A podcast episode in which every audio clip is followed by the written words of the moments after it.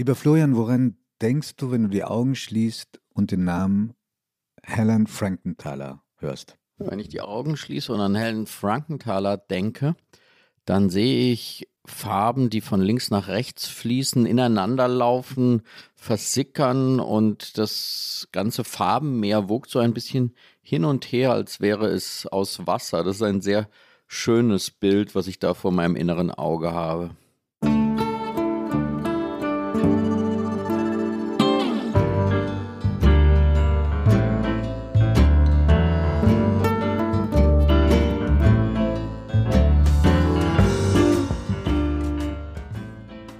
Augen zu. Der Kunstpodcast mit Florian Illies und Giovanni Di Lorenzo.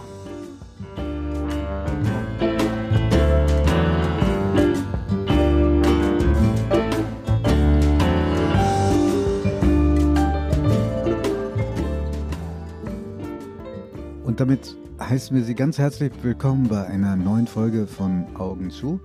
Eine Folge, die sehr besonders ist, weil es ist eine Künstlerin, die sich Florian gewünscht hat und mit der ich mich persönlich schwer getan habe. Leute, zum ersten Mal, seitdem wir unseren Podcast aufnehmen, es ist kein Mangel an Respekt, im Gegenteil, ich habe mich sehr bemüht, mich auf sie einzulassen. Einiges habe ich verstanden und einiges auch nicht und ich bin sicher, ich stehe da nicht alleine da, weil wir uns zum ersten Mal auf das ganz abstrakte Feld der abstrakten Malerei wagen. Viel mehr noch als Mark Rothko, den wir vor einiger Zeit mal hier behandelt haben. Insofern glaube ich, habe ich auch mehr Fragen als sonst an dich. Vielleicht können wir nur als Teaser kurz uns und auch denen, die uns jetzt zuhören, vor Augen führen, warum du dir diese Frau gewünscht hast.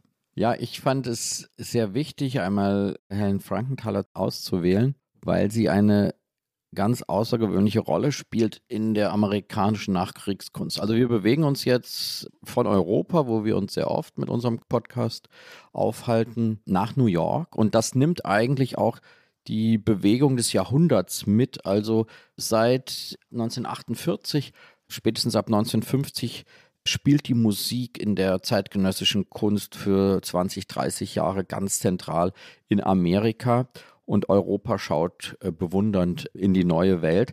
Sie steht da auf einer ganz besonderen Position in dieser großen amerikanischen abstrakten Kunstbewegung, weil sie eine Frau ist. Das ist eine unglaublich maskuline Welt, eine sehr von vielen Machos und sehr männlichen. Sehr, sehr selbstgewisses Auftreten der Herren da. Mhm. Ungeheure, also es ist eine richtige, eine richtige äh, Männerclub eigentlich, diese, dieser abstrakte Expressionismus. Die Kritiker sind auch männlich, also es ist einfach eine und sehr. zum Teil liiert mit den genau, Künstlerinnen, und die, die Maler, sehen werden. Die ja. Maler auch mit den Künstlerinnen ja, sie ist so eine noble Figur in diesem Ganzen, die mit so einer gewissen Distanz auf alles schaut, eine Eleganz ausstrahlt und das auch in ihrer Kunst zeigt.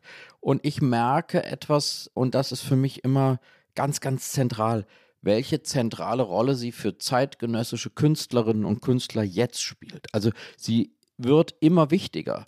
Man merkt, dass wie viele Menschen, die malen, die Kunst schaffen, sie als Referenz aufrufen. Man sieht es an den Auktionspreisen, wie sie erst jetzt eigentlich wirklich wirklich teuer wird. Also sie hat sehr lange gelebt, aber ihr wirkliches Nachleben beginnt jetzt und man merkt, welche besondere Rolle sie gespielt hat in dieser Kunst.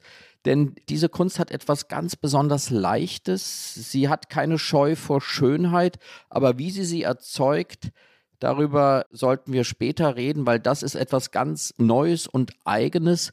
Und ich hoffe, dass unser Sprechen heute viele, die uns zuhören, dazu bringt, sich mal diese Bilder von ihr anzuschauen und ein Gefühl dafür zu bekommen, dass da von einer Kunst erzählt wird, die eine ganz andere Sprache spricht als viele der Künstler, die wir hier gesehen haben. Also vielleicht erzählen wir ein bisschen was zu ihrem Background. Äh, wir sind selber unsicher, ob wir sie Helen Frankenthaler nennen sollen oder äh, Helen Frankenthaler, denn beide Eltern haben deutsche Wurzeln. Die Mutter Martha, geborene Löwenstein, ist sogar in Deutschland noch auf die Welt gekommen. Der Vater, Alfred Frankenthaler, der ist bereits zweite Generation in Amerika. Der Vater von ihm war ausgewandert. Die Mutter stammt aus einer Ortstadt, einem kleinen Dorf namens Ickstadt, das heute ein Stadtteil ist von Wiesbaden. Und der Vater kommt aus der Nähe von Untereisenheim aus der Nähe von Würzburg. Und beide sind Teil einer, einer großen Migrationswelle, die es gegeben hat im 19. Jahrhundert. Hast du eine Vorstellung davon, wie viele Menschen aus Europa nach Amerika in dieser Zeit Nein, ausgewandert sind? Keine, keine Zahl, nein. Also das ist eine unfassbar hohe Anzahl, nämlich 52 Millionen aus sehr unterschiedlichen Ländern, aber wir alle wissen heute noch von den Wurzeln dieser Namen, dass sehr viele aus Irland kamen und sehr viele aus Italien. Aber die stärkste Gruppe haben die Deutschen darin gestellt und versuchten natürlich sich eine neue wirtschaftliche Grundlage zu erarbeiten, also klassisches Migrationsmotiv. Die jüdische Community, zu der auch Martha Löwenstein und Alfred Frankenthaler zählten, also die Eltern von Helen, die wollten auch den Schikanen der gesellschaftlichen Enge, in die sie getrieben wurden, zu entfliehen und haben dann, wie viele andere jüdischen Familien auch, innerhalb dieses Jahrhunderts auch einen Aufstieg geschafft, mindestens in die höhere Mittelschicht. Also sehr beeindruckende Lebenswege. Der, der Großvater war noch Textilwarenverkäufer und der Vater hat es dann geschafft, zu einem Richter am obersten Gericht im Bundesstaat New York und auch zu einigen Vermögen. Als er starb, hinterließ er der Familie damals die sehr hohe Summe von 900.000 Dollar. Und der Vater hat die Tochter, jedenfalls sagt sie es so, nahezu vergöttert. Also als sie zum ersten Mal ins Töpfchen gemacht hatte, da wurde die Abendgesellschaft unterbrochen und alle mussten pilgern zu dem Topf, in dem sie gerade gemacht hatte. Und hat ihr, glaube ich, so ein Grundgefühl der Sicherheit mitgegeben. Also er, sagte dann zu ihr, auch bei Spaziergängen, schau dir dieses Kind an, sie ist fantastisch. Und in der Zeit, die so sparsam mit Gefühlsäußerungen gegenüber Kindern war, glaube ich, hat das eine große Wirkung erzielt. Auf Sie ganz offensichtlich. Wir wollen nicht wissen, wie die beiden älteren Schwestern. Ja, ich, meine, ich war die, die jüngste von drei Schwestern. Genau, wie, genau. Die, wie die darauf reagiert haben, dass der Vater sie so bevorzugt hat. Ihrem Selbstbewusstsein hat es ganz offensichtlich sehr, sehr gut sehr getan. geholfen, wobei dann der, der furchtbare Schlag folgte, dass sie mit elf dann halbweise wurde. Der Vater starb unerwartet. Da bekam sie, so wird es jedenfalls überliefert, Migräneanfälle schon ganz früh und hatte richtige Angstschübe, wenn die Mutter dann das Haus verließ, weil sie Angst hatte, dass sie nie wieder zurückkommt. Also sie, sie zeigt, ist sehr aufbehütet in New York aufgewachsen. Zum Spielen ist mit dem Kindermädchen auf einen Spielplatz gegangen. Hinter dem Metropolitan Museum kann man jetzt auch wunderbare m, Parallelen, Symbole darin mhm. sehen.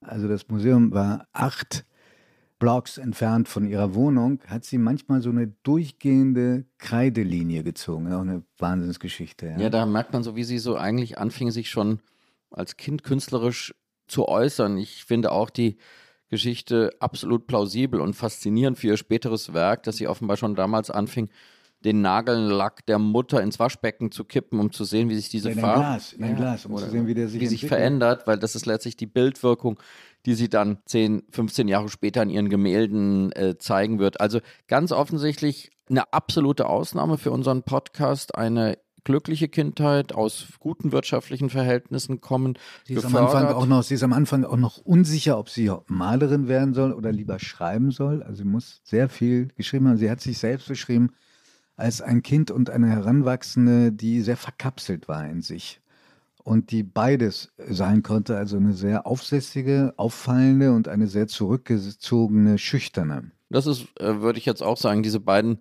Merkmale ihrer Persönlichkeit sind eigentlich in der Kunst. Da gibt es so was Ausdrucksstarkes und dann doch immer wieder was Zurückgenommenes, was diesen Bildern auch später so einen ganz eigenen, wunderbaren Grad von schwebendem Zustand verleiht. Sie besucht eine sehr bekannte Schule in New York, die Dalton School, und dann das Bennington College in Vermont, also gute Schulen, und kommt dann zurück nach New York. Und da beginnt sehr früh schon ihre vielleicht kreativste und wirkungsvollste künstlerische Phase. Denn am Anfang orientiert sie sich noch an großen Vorbildern, auf die man so, wenn man ihre späteren Werke sieht, die man gar nicht mehr vermuten würde. Also sie hatte so eine kubistische Phase, die war ganz stark beeinflusst von Georges Braque und von Mondrian.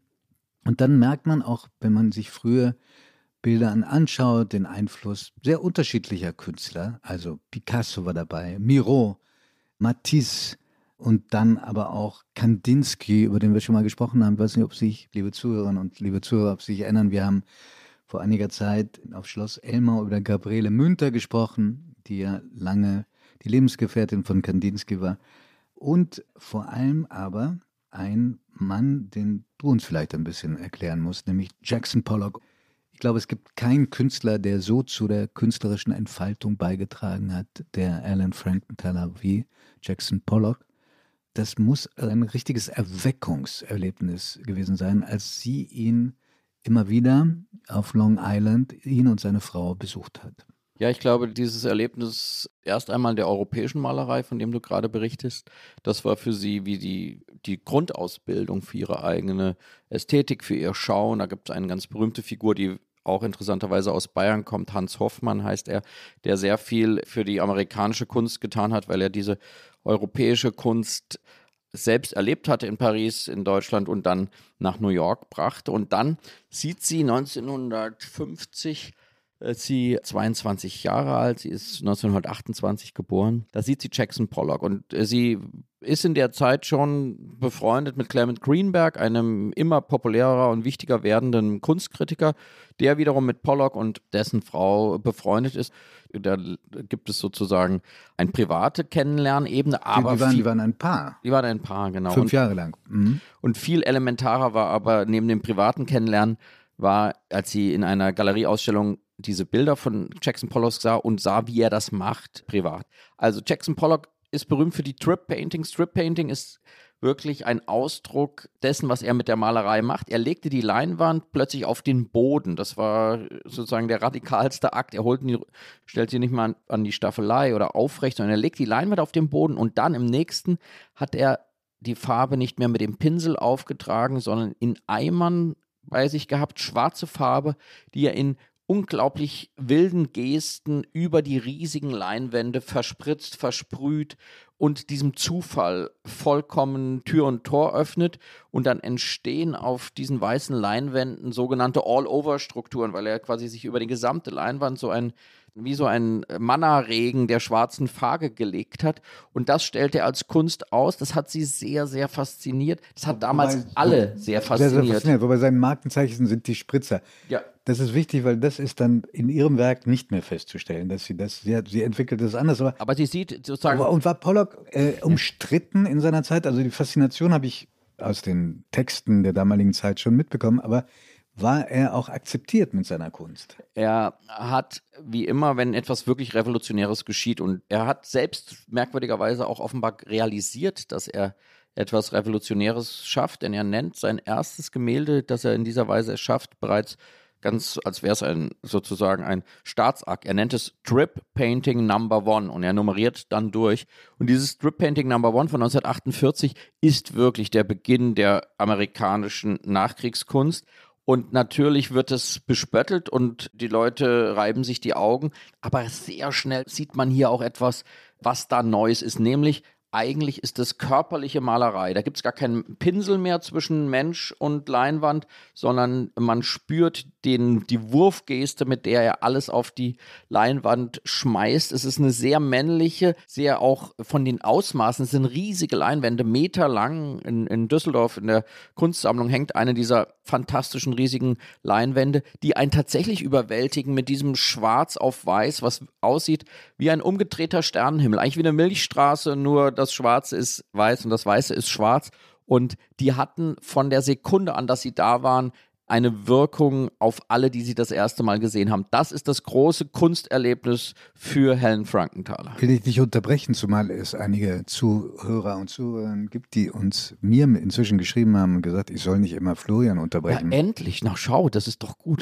Das also ist ich, jetzt ich, endlich, wir haben das jetzt ich, endlich ich frage mich Band, ganz, ist, dok, ist dok, dokumentiert. Ich frage mich jetzt vor, ganz Da bin ich aber froh. Ja. Aber erlaube mir den Hinweis, auch wenn du den nicht immer gerne hörst, dass sie also Helen Frankenthaler, es schwerer gehabt hat als Pollock zum Beispiel, weil sie hat länger gebraucht, um akzeptiert zu werden. Sehr viel länger und sie ist auch brutal angefeindet worden am Anfang.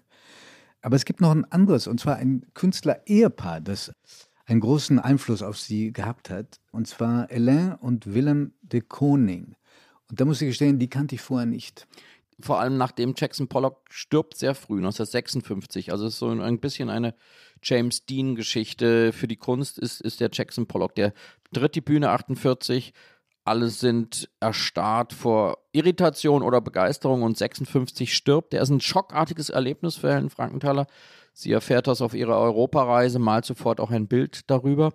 Und mit dem Tod von Pollock werden Willem de Koning und seine Frau Elaine, die inzwischen auch immer mehr als eigenständige Malerin angemessen gewürdigt wird, werden wichtiger. Die machen noch was anderes, die machen das, was man abstrakten Expressionismus lehnt, die malen mit Farbe auf Leinwand, mit Pinsel, sehr gestisch. Jeder Strich wird sozusagen noch von der Hand auf die Leinwand gebracht.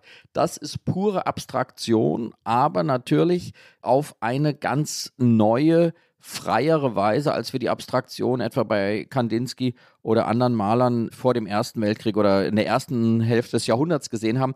Da ist was ganz Neues drin, was einfach die Gegenwart widerspiegelt, dieses 50er Jahre, 60er Jahre, von der Farbwahl, von der Aggressivität, mit der de Kooning mit den Farben umgeht. Das ist ganz klar eine neue, männliche, amerikanisierte Kunst der Abstraktion und das wird die nächste große faszinierende Figur für Helen Frankenthaler. Aber sie übernimmt den Ansatz, den äh, urexpressionistischen Ansatz, dass es nicht wichtig ist, was da zu sehen ist an Gegenständen, also überhaupt keine Rolle spielt, sondern was sie in dem Moment bei der Berührung mit diesen Landschaften, Menschen, Gegenständen empfindet. Also eine ganz, ganz stark subjektiv begründete äh, Malerei. Und sie sagt auch im Rückblick, die Aufgabe großer Kunst ist es, aus Rollen auszubrechen. Das war, glaube ich, das Prinzip ihrer Arbeit. Und als sie 24 war, entsteht ihr das, was Kunstkritiker und Kunsthistoriker wie du als ihr Meisterwerk ansehen. Mountains and Sea heißt das Bild. Und ich glaube, es wäre schön für jene, die uns zuhören, wenn du beschreiben würdest, was man da sieht und warum das so besonders ist. Dann sage ich dir, was, was ich darin gesehen habe. Also es ist ein Bild, was sehr schnell äh, eine große Bedeutung bekommt, populär wird. Heute zu Recht wegen seiner Bedeutung in der National Gallery Washington. in Washington auch hängt. Es ist nach einer Landschaftsreise an den Bergen und an der Küste entstanden, ganz konkret, und ist eigentlich wirklich ein ganz klassisches Übergangsbild, weil es gibt so ganz vereinzelt noch Anflüge von einer Landschaft zu erkennen. Man kann da, wenn man möchte, tatsächlich noch welche von diesen Mountains, von den Bergen sehen.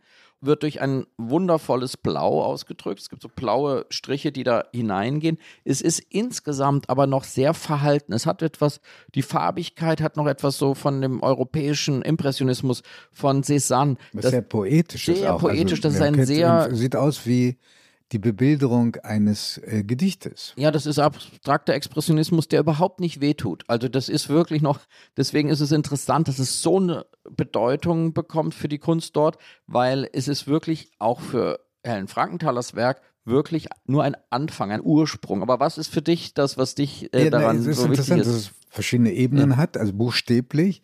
Wenn du einen bestimmten Abstand einhältst, dann siehst du in dem Bild auch die Umrisse eines Frauenkopfes und Lippen. Ja, interessant, ja. Wahrscheinlich gar nicht beabsichtigt, mhm. aber äh, warum wird dieses Bild als ihr Hauptwerk bezeichnet? Dieses frühe Bild, warum? Ja, du, hast ja, du hast ja eher von so einem Übergangsbild gesprochen. Also für mich ist es ein Übergangsbild. Ich glaube, man darf nie vergessen, Kunstgeschichte wird immer wieder neu geschrieben. Also das war für die 60er, 70er, 80er Jahre war, galt das als ihr Hauptwerk. Ich glaube, wenn man heute wieder neu auf ihr gesamtes Oeuvre schauen würde, würde man eher was aus diesen 60er Jahren nehmen, wo sie sich so frei macht, wo sie so eine auf viel weiße Leinwand lässt und so ganz wenige Farbtupfer draufsetzt. Gibt es ein hinreißendes Bild in Deutschland im Sprengelmuseum. Nun heißt das also Mittagszeit das wurde damals, ich denke auch unbedingt, weil sie die einzige und erste weibliche Künstlerin in dieser ganzen männlich dominierten Form der New York School war, so besonders wahrgenommen. Und es wurde erkannt, dass da wie ein Staffelstab von Europa kam, von der europäischen Malerei, der jetzt von einer jungen Amerikanerin in eine andere, neue Richtung getragen wird. Man spürt schon sehr viel von so einem amerikanischen Licht darin, das sehe ich darin und das ist, glaube ich, dann immer wieder auch was, etwas für die Nationalgalerie äh, in Washington. Du spürst, wie das Europäische langsam verdämmert und das Amerikanische aufzieht. Aber ich würde sagen, nach heutigen Umfragen oder nach heutiger Bewertung der Kunstgeschichte ist es äh, nicht ihr wichtigstes Werk, nicht ihr bedeutendes Werk. Zeitgenössisch aber hat es einfach sie auf die Landkarte der, der Kunstszene gesetzt und sie bleibt eben diese eine Frau innerhalb dieser Männerwelt, die sich ganz langsam, ganz selbstbewusst, ganz ruhig äh, fortentwickelt und, und, diese und ent, einen eigenen Stil entwickelt. Es gibt ja. eine, eine Technik, die sie erfunden hat, die äh, Soak-Stain-Technik. Übersetzt kann man vielleicht sagen, das Färben durch Einsickern. Also wirklich ein interessantes Verfahren. Es gibt auch Filmdokumente, sehr interessante, über die wir noch reden sollten, weil da sieht man, wie die auch gewirkt hat auf Zeitgenossen. Die Leinwand liegt auf dem Boden, meistens sehr groß, keine Grundierung, Baumwollbespannung meistens. Und dann gießt sie auf diese Leinwand stark verdünnte Farben und sieht, was dann passiert und greift ein mit Lappen, mit spachtelähnlichen Gegenständen, manchmal auch mit, dem, mit so einem Wischmopp. Äh, halb, sagt sie, ist es Intuition und halb ist es Zufall, was dann da entsteht.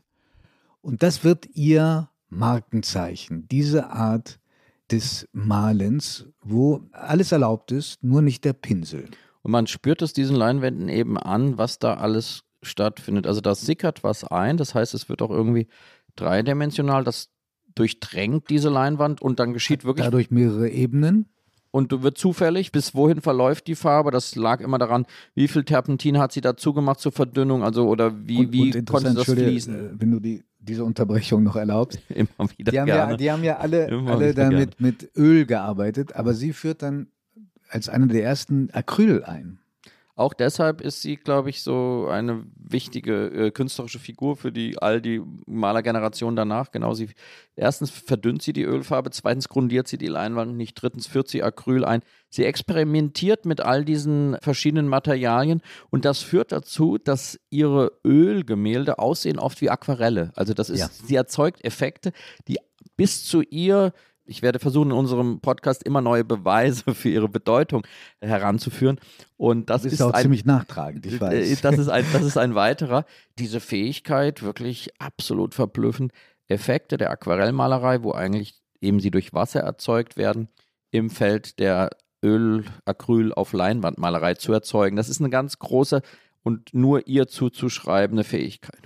Ich habe auf YouTube ein neunminütiges Video gefunden, wahrscheinlich aus Anlass einer, einer Ausstellungseröffnung erstellt. Da zeigt und erklärt eine, eine junge Frau, wahrscheinlich eine Kunsthistorikerin, das Prinzip Helen Frankenthaler. Und an einer Stelle wendet sie selber diese Technik von Frau Frankenthaler an. Und es entsteht vor unseren Augen ein wunderbares Frankenthaler-Bild, das du unter Folter nicht unterscheiden könntest von dem Original.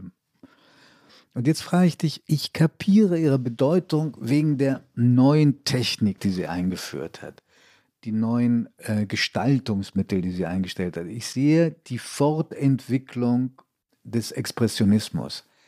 Aber ist eine Technik und eine Kunst, die so leicht zu reproduzieren ist, noch Kunst? Wenn du heute Nachmittag anfangen solltest, es zu versuchen, äh, in dieser Weise zu malen, würdest du merken, wie unendlich schwer es ist, dass es so leicht aussieht. Diese Leichtigkeit ihrer Kunst ist so hart erarbeitet, erdacht, erspürt und was sie auf ihren Leinwänden macht, ist ja nur scheinbar so leicht. Das ist eine Erzählung, aber bei ihr gibt es keine Figuren wie in der klassischen Malerei, bei ihr gibt es keine Landschaften, keine Gegenstände. Sie erzählt mit Farben, sie erzählt wie das Rot sich an dem Blau stößt. Sie erzählt, wie das Oder Gelb die, die eifersüchtig auf das Grün schaut. Also sie erzählt quasi emotionale Dinge über die Farben. Das ist etwas ganz, ganz Faszinierendes, wie ihr das gelingt. Oder eine die blaue, blaue Grotte in, in Capri. Ja. Und da spielt Blau gar nicht so eine große Rolle. Ja, sie kann über die Farben emotionale Bildgeschichten erzählen und braucht dafür sozusagen nicht mehr als drei, vier in sich verlaufende Farben. Das finde ich spektakulär, weil wir vor einigen Monaten über Mark Roscoe sprachen und das dann in diese Zeit hineinläuft und das eben auch diese amerikanische Farbfeldmalerei, wie man sie vom Fachbegriff dann nennt. Also es sind der die, die sie auch eine Zeit lang praktiziert Die sie auch praktiziert. Also es ist sozusagen Colorfield-Malerei zur Abgrenzung vom abstrakten Expressionismus, der eher von der noch von der gestischen, sehr wilden Malerei ausgeht, wie sie etwa de Kooning pflegt. Ist diese Colorfield-Malerei von Mark Roscoe eben eine, wir haben da beide auch durchaus ergriffen vorgestanden, die etwas sehr Transzendentales hat, die in diesen Leinwänden etwas total. Überirdisches also hat. hat mich begeistert, ja. Ja. ja. Und wie es ihm gelingt, in der Abstraktion so viel Substanz zu verbergen, sodass man das Gefühl hat, es ist, hat eigentlich eine Wirkung wie ein Altarbild, also weil mhm. es so eine Konzentration ist. Bei ihm schon, aber bei ihr. Also und Helen Frankenthaler bleibt auf der Erde und mhm. das hat einen unglaublichen Zauber für mich, weil es so eine spielerische Leichtigkeit hat. Es ist eine Erzählung über das Leben und die Figuren sind die Farben. Wie ihr das gelingt, immer wieder neu anzusetzen und immer wieder neu einfach mit diesen Farben ein Spiel des Zufalls, der Intuition und der Lenkung herbeizuführen, das sind für mich Bilder, die mich unglaublich berühren, die mich unglaublich beruhigen. Und wir sprechen ja so oft darüber, ob man ein Bild von dem Künstler zu Hause haben möchte. In diesem Falle kann ich nur sagen, ich würde alles dafür tun, eine Helen Frankenthaler bei mir zu Hause zu haben. Den Wink haben wir verstanden. Zu deinem nächsten runden Geburtstag werden wir im sehr großen Kreis versuchen zu sammeln, Florian. Immer wieder hast auch du gesagt, dass man die Bedeutung eines Künstlers erst mit großem zeitlichen Abstand messen kann. Und bist sicher, dass sie nicht eine Zwischenstation ist bis zum Aufblühen der Pop-Art, die dann weltberühmt ist und bis heute eigentlich noch eine großen, große Faszination ausübt. Also, dass ihr gelungen ist, mittels des Einsatzes einer neuen Technik den Expressionismus auch auf einer theoretischen Ebenen weiterzuentwickeln, dass sie dann nicht einfach nur temporär eine Lücke besetzt hat. Nein, das glaube ich nicht. Es wurde eher zeitgenössisch von einem Malerkollegen wurde sie so beschrieben, dass man sagte, sie hat gezeigt, was möglich war zwischen Jackson Pollock und dem, was danach kommen würde, also eine reine Brückenfunktion. Ich glaube, dass es mehr ist. Ich glaube, sie hat eigentlich schon in ihrer Lebzeiten, also vor allem in den Werken der 60er und 70er Jahre, würde ich auch jetzt von einem kunstkritischen Standpunkt her sagen, das sind die ganz starken zwei Jahrzehnte, die 60er und die 70er Jahre. Nachher. Na, äh, entschuldige, entschuldige, die 50er in den 50er. Natürlich, also, also sozusagen die 50er als Anfang, ja. dann die 60er, 70er, aber danach das Werk, was so ab den 80ern kommt, ist etwas, was mich weniger berührt, habe ich das Gefühl, wird mehr gemalt, wird mehr gedacht, leider tatsächlich auch. Sehr, äh, verkopfte äh, Kunst ja. und das Farbspektrum wird enger und düsterer übrigens auch, beides. Ja, das hat eigentlich mit dieser auch, auch Leichtigkeit, auch dieser Eleganz dieser frühen Werke gar nichts mehr zu tun. Richtig, es wird, ja. grauer, schwärzer, unverkopfter. Und da habe ich das Gefühl, also da sieht man ganz klar, da wird die Kunst anders. Weißt du, wir wissen nie, ob das, was uns jetzt gerade als sehr wichtig und zentral erscheint, in 100 Jahren noch eine sehr große Rolle spielen wird. Ich glaube aus meinem Blickwinkel her, dass die Rollen von Helen Frankenthaler aber noch unterschätzt ist. Ich glaube, okay. dass ihre Rolle als Inspirationsquelle für die unterschiedlichsten Formen von abstrakter Kunst und auch als eine Galionsfigur der weiblichen Kunst noch absolut unterschätzt wird. Das finde ich schön, dass du sie so einschätzt. Können wir noch einen Moment biografisch werden? Denn mhm.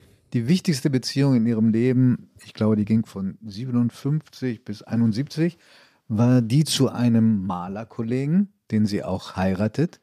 Der für einen Halbitaliener ist das ein ganz wunderbarer Name, der hieß Motherwell. Wie würdest du es ins Italienische übersetzen? Gute Mutter, ja. Gute Mutter. also sehr, sehr ja. oberflächlich übersetzt. Robert Motherwell.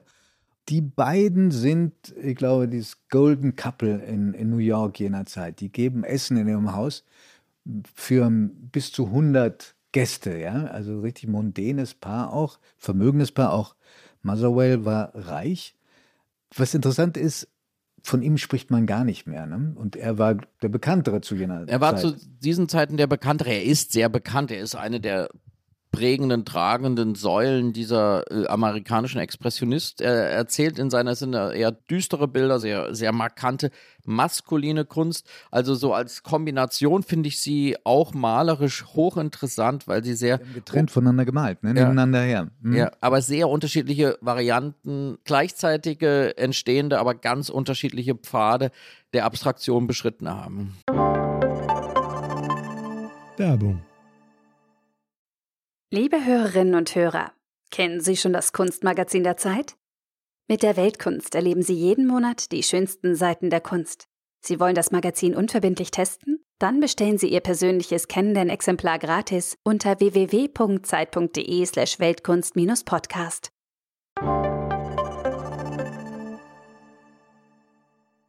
Also interessant ist, dass Helen Frankenthaler, heute würde man sagen, identitätspolitisch ein Totalausfall ist. Also sie will weder ihre Rolle als Frau herausgestellt wissen, noch gar ihre familiären Wurzeln, ihre religiöse Orientierung. Sie ist ja Tochter eines jüdischen Vaters und einer jüdischen Mutter. Sie sagt ganz explizit, damals wie heute ging und geht es mir um gute Kunst, nicht um weibliche Kunst oder französische Kunst oder schwarze Kunst oder jüdische Kunst, sondern um gute Kunst.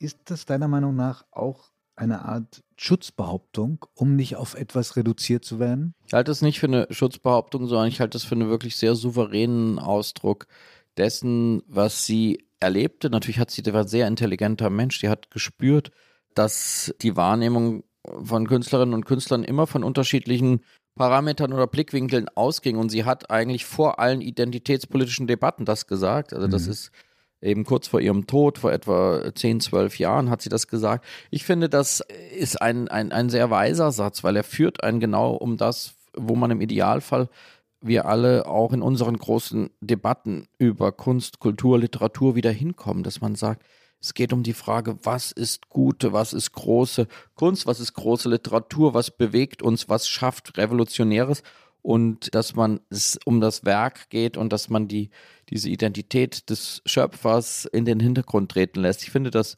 ein sehr, sehr gutes Zitat, was aber natürlich es jetzt auch schwer macht für bestimmte Bewegungen, sie zu vereinnahmen. Vereinnahmen. Und ja. entzieht sie sich komplett. Mhm. Also ich habe äh, mir mehrere Filme mit ihr angeschaut, also Aufzeichnungen von Interviews. Sie ist durch und durch die Frau der, aus der Upper Class.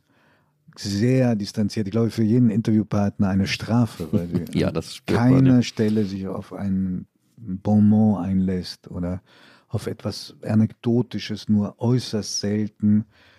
Distanziert, ja, man könnte sagen arrogant, also eine Sympathieträgerin war sie nicht. Nein, sie ist wirklich eine, auch in diesem Punkt eine ungewöhnliche Figur, die eher Dinnerpartys gab, als jetzt sozusagen dem Ideal einer der armen Künstlerin, die quasi von der Hand in den Mund lebt, irgendwie etwas Interesse daran hat, großes Interesse daran hat, ihre Kunst auch zu kommunizieren, ja. ja. Aber sie war ganz offensichtlich. Also grade, breiteren Schichten jedenfalls, ja. Äh, sie, für sie wurde die Kunst zum Ausdruckmittel. Also all das, was sie in sich trug, diese ganzen unterschiedlichsten Gefühle, die packte sie in ihre Kunst. Gibt ein Zitat, wo sie einmal ein wenig Einblick gibt, wo sie sagt, wie das Wasser ist für sie das zentrale Element. Ja. Zu schwimmen ist für sie das Schönste überhaupt, wie das Meer sich verändert im Licht. Und das war für mich doch nochmal sehr wichtig. Zum einen in Bezug auf dieses Wasser und den Nagellack, wie das verläuft schon in der Kindheit, dieses Schwimmen und dieses der Mensch im Wasser, so geht ihre Farbe in die Leinwand und es fließt. Man kann nicht die Lichtstimmung, die Strömung, die unterirdischen Strömungen, man kennt sie nicht und das alles steckt in ihren Bildern, wenn sie gut sind und das macht sie so faszinierend. Es gibt oberflächliche Wellen, unterirdische Strömungen und am Ende ist das dann ein, ein bewegtes Meer, was man auf diesen Leinwänden sieht. Das ist, wenn ich es poetisch interpretieren darf, für mich der Grund, warum ich diese Künstlerin so schätze. Das kann ich wirklich jetzt verstehen, warum du so auf sie beharrt hast. Ich bin froh, dass ich mich auseinandergesetzt habe und auseinandersetzen konnte mit ihr, obwohl ich nicht alles verstanden habe. Ich muss es ehrlich zugeben, ja. Die Natur, die du gerade angespielt hast, die hat sie auch pur gehabt, denn sie jahrzehntelang hatte sie äh, ein Anwesen in Connecticut wo sie auch gestorben ist, Ende Dezember 2011. Also wir haben uns heute mit einer Künstlerin befasst, die erst vor kurzem verstorben ist. Sie ist nach langer Krankheit gestorben, hat es aber geschafft, sie und ihre Familie, dass die Ursachen nie so im Detail bekannt geworden sind. Florian, Frage, die uns oft erreicht, kann man sich eine Helen Frankenthaler irgendwie, und wenn es nur ein kleines Bild ist, leisten? Wenn man ganz viel spart oder gute Freunde hat, die einen beschenken wollen, so wie wir bei dem nächsten Drohnengeburtstag? Es wird schwer, weil die kleineren Arbeiten, vor allem die späteren, dunkleren, düsteren, die sind billiger. Da kann man bei Papierarbeiten vielleicht etwas für 30.000 Euro Dollar kaufen. Aber ihre ganz großen Gemälde kosten jetzt eine Million, zwei Millionen.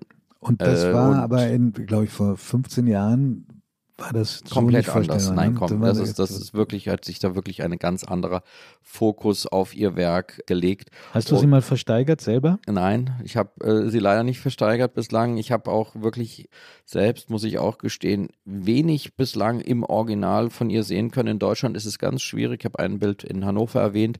Äh, Aber es gab gerade eine, also in diesem Jahr ging eine Ausstellung in Deutschland mit sehr guten Werken von ihr zu Ende. Im Volkmann-Museum war die. Da in Köln. hat man einen, gibt es einen sehr schönen Katalog, der davon noch erzählt. Und sie wird Teil sein einer Ausstellung, die im Dezember nach Bielefeld kommt, in die Kunsthalle Bielefeld, wo weibliche abstrakte Künstlerinnen gezeigt werden. Eine ich habe den Katalog auf Englisch zu Hause von der ersten Station. Das ist für mich eine Versammlung von herausragenden Künstlerinnen, von denen viele bekannt und viele vollkommen unbekannt sind. Da ist sie Teil einer äh, sozusagen einer großen Ausstellung in der Kunsthalle Bielefeld über weibliche abstrakte Künstlerinnen zwischen 1940 und 1970, die jedem unserer Zuhörerinnen und Zuhörer sehr ans Herz lege. Liebe Zuhörerinnen und liebe Zuhörer, wir hoffen, dass wir Ihnen Helen Frankenthaler nahebringen konnten mit allen Widersprüchen und widersprüchlichen Einstellungen, die wir beide auch zu ihr haben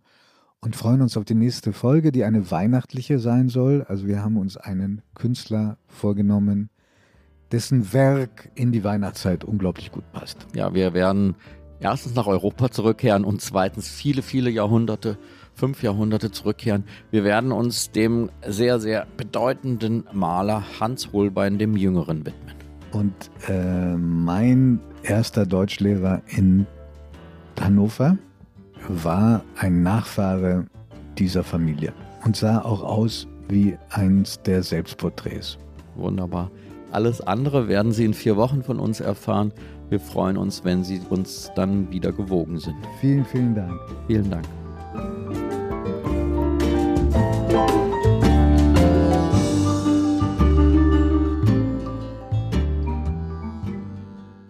Augen zu ist ein Podcast von Zeit und Zeit Online. Produziert von Pool Artists.